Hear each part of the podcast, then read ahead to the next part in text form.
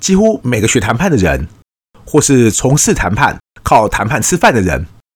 应该都看过《哈佛这样教谈判力》这本书。我希望这样说哈，不会显得太夸张。那就是呢，《哈佛这样教谈判力》这本书和它的作者呢，基本上奠定了整个现代谈判的基础。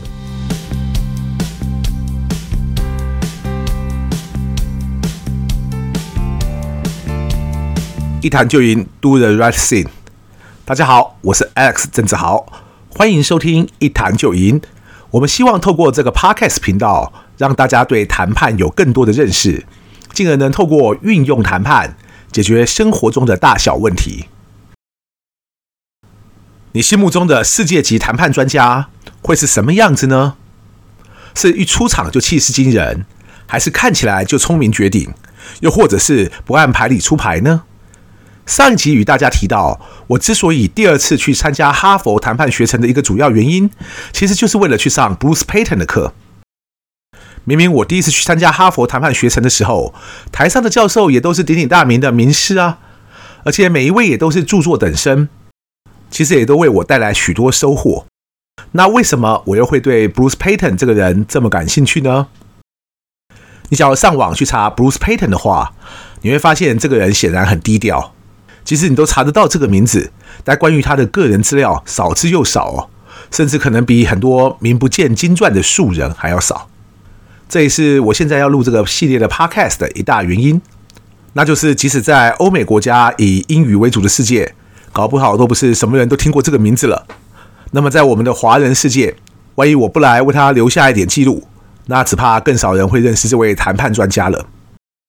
毕竟对我而言呢，去参加他的 workshop 是个难得的体验，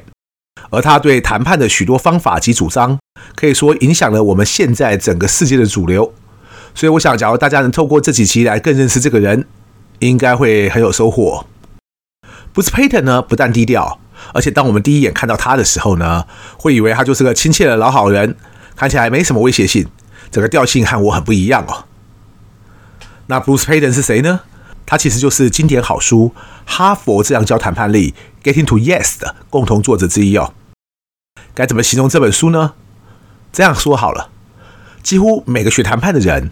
或是从事谈判、靠谈判吃饭的人，应该都看过《哈佛这样教谈判力》这本书。我希望这样说哈，不会显得太夸张。那就是呢，《哈佛这样教谈判力》这本书和它的作者呢，基本上奠定了整个现代谈判的基础。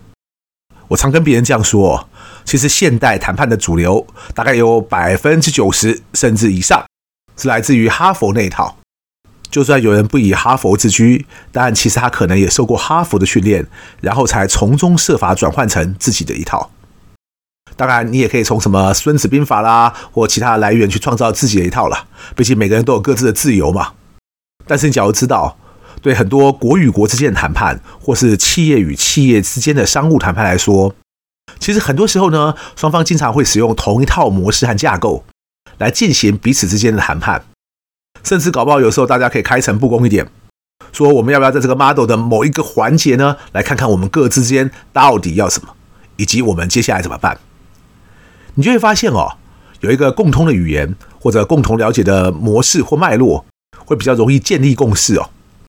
所以，当你在谈判的时候啊，万一你要独树一格，说，哎，我就是要用我自己什么《孙子兵法》啦，或什么武林绝学的那一套，你当然也可以用啊。但你的对手会不会 appreciate 这种做法，那就是另外一回事了。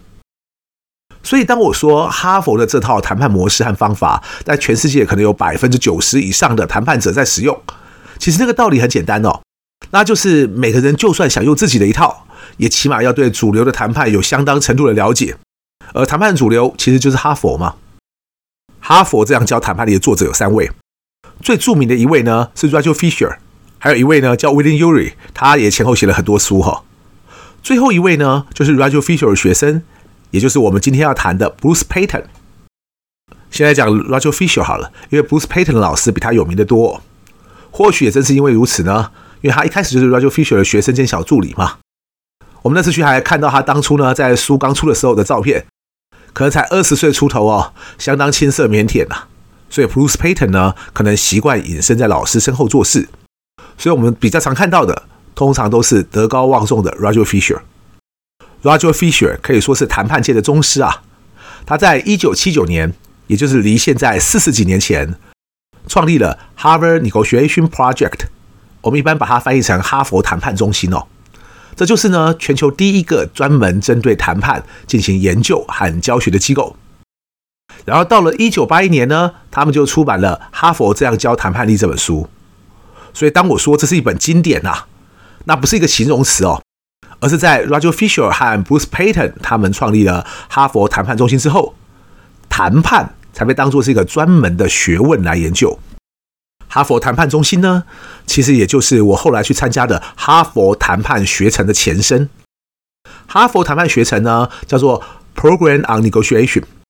那么 Harvard Negotiation Project 呢，后来就并进去 Program on Negotiation 了。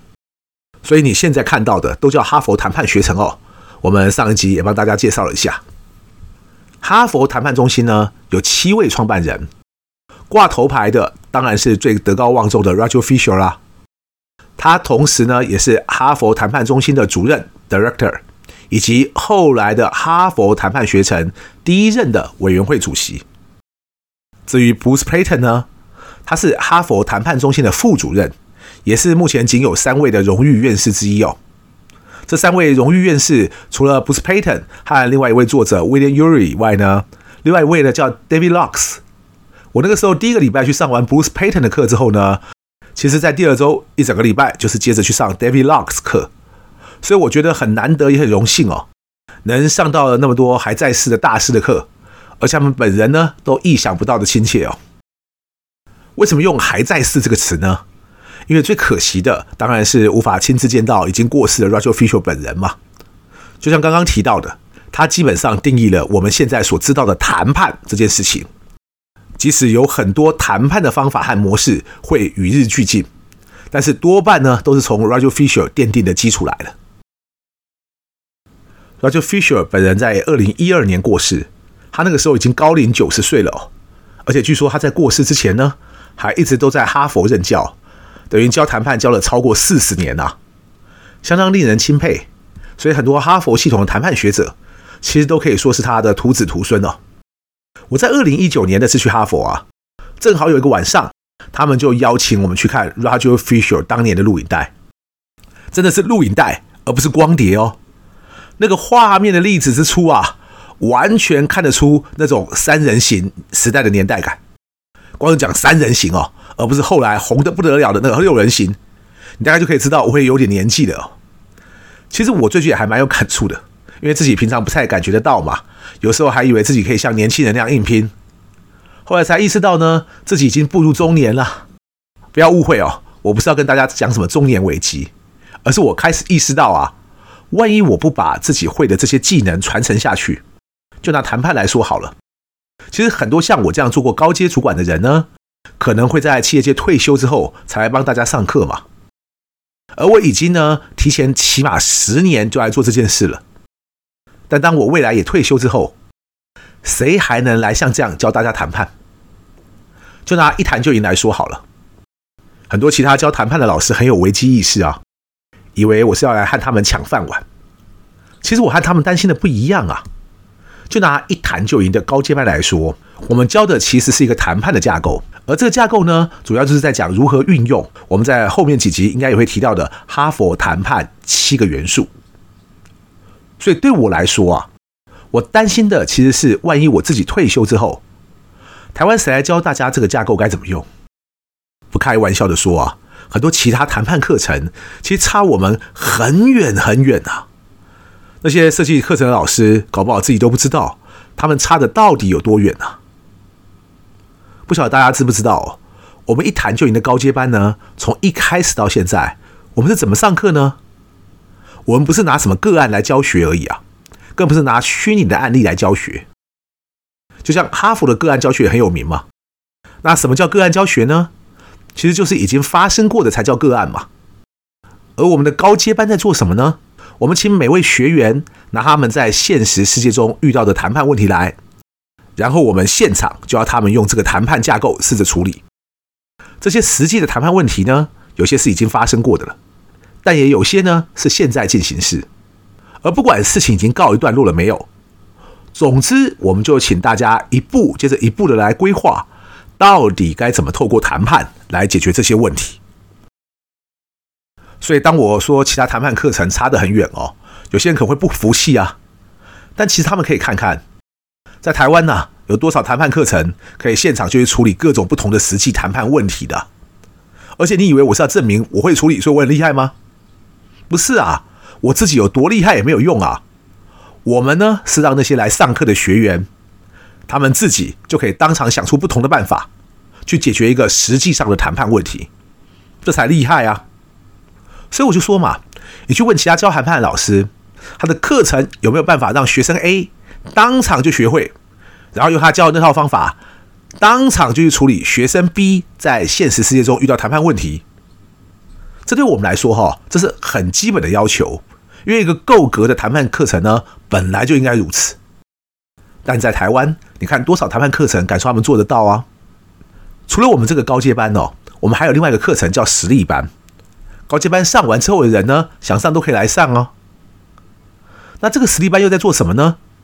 就是我们又邀请参与者来提出他们最新遇到的谈判问题或状况，然后大家在一起用我们学过的架构来帮他们找出方法来解决。你说这个东西不是跟前面提到的高阶班都一样吗？其实有个地方呢会是很大的不同，那就是我会要求大家用高阶班的三倍速度来完成我们的每一步，而且他们也都做得很好哦。有些人根本搞不懂我们在做什么，甚至还有一些人认为我的谈判课程很奇怪。那我现在也借这个机会告诉大家哦，当我去上 Bruce Payton 他的课的时候呢，他在整个课程开始之前有个任务清单嘛，就是他希望我们要达成的一些注意事项。而那个清单上面的第一件事情是什么呢？第一件事情就是要快。我不是去上完 Bruce Payton 的课之后才回来设计我自己的课程的哦。但我很高兴的发现，其实当我遇见一个又一个的谈判专家以及谈判大师之后，他们对谈判的想法和要求，其实有很多地方和我是一模一样的哦。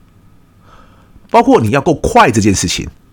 我想多数人在台湾应该从来没有听过其他谈判课程这样教吧。但其实这就是一个世界级的谈判课程的要求。Bruce Payton 呢，他本人也在哈佛教课教了四十年。这也是我为什么当时想要赶快去上他的课的原因，因为他的老师 Roger Fisher 我们已经见不到了嘛。那当年还很年轻的 Bruce Payton 现在也已经有点年纪了，所以我也是想趁起码他还在教的时候，亲自来向他观摩请益，而不是只能看他写的书而已哦。也顺便一提啊，Bruce Payton 为什么他的课教的比较少呢？因为他有一家自己的顾问公司。所以多半的时间呢，都是在处理一些实务的谈判。其实不只是他啦，哈佛教谈判的教授，起码我两次去遇到那几位，其实都是除了教学和研究之外，他们也会接受委托去帮客户处理实际的顾问案。其中有些呢，甚至大到是国与国之间的冲突哦。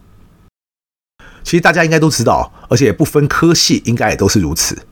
学校的教授呢，其实有的是教学型。以教学为重，也有的是研究型，就是以研究为主。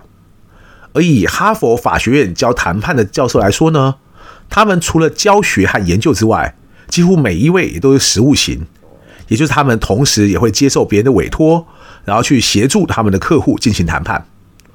从企业并购案啦、土地收购案啦，很多罢工该如何调解啦，那么到国与国之间的纷争都有哦。这也是我喜欢去哈佛的一个原因，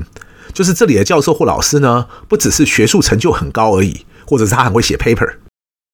而是他们不会只是纸上谈兵，跟你讲一些书本上的大道理，他们真的会很务实的去和你讨论实际执行上的困难，就好像呢，很多谈判对象其实打死都不会接受我，在这种情况下，我们又要怎么转个弯的去想办法推进这一整个谈判的进度？也就是说哦，他们不是那种所谓的弹头学者，一辈子就只有在学校里讲课给你听而已。他们知道这个世界是不完美的，人也是不完美的，那我们该怎么样才能在这一连串的混乱和不完美之中，设法找出一条出路？下一集呢，我会继续来为大家谈谈 Bruce Payton 到底教了我们什么，请大家不要错过哦。一谈就赢，希望能让大家都更了解谈判。我是 Alex，感谢大家今天的收听，我们下次见。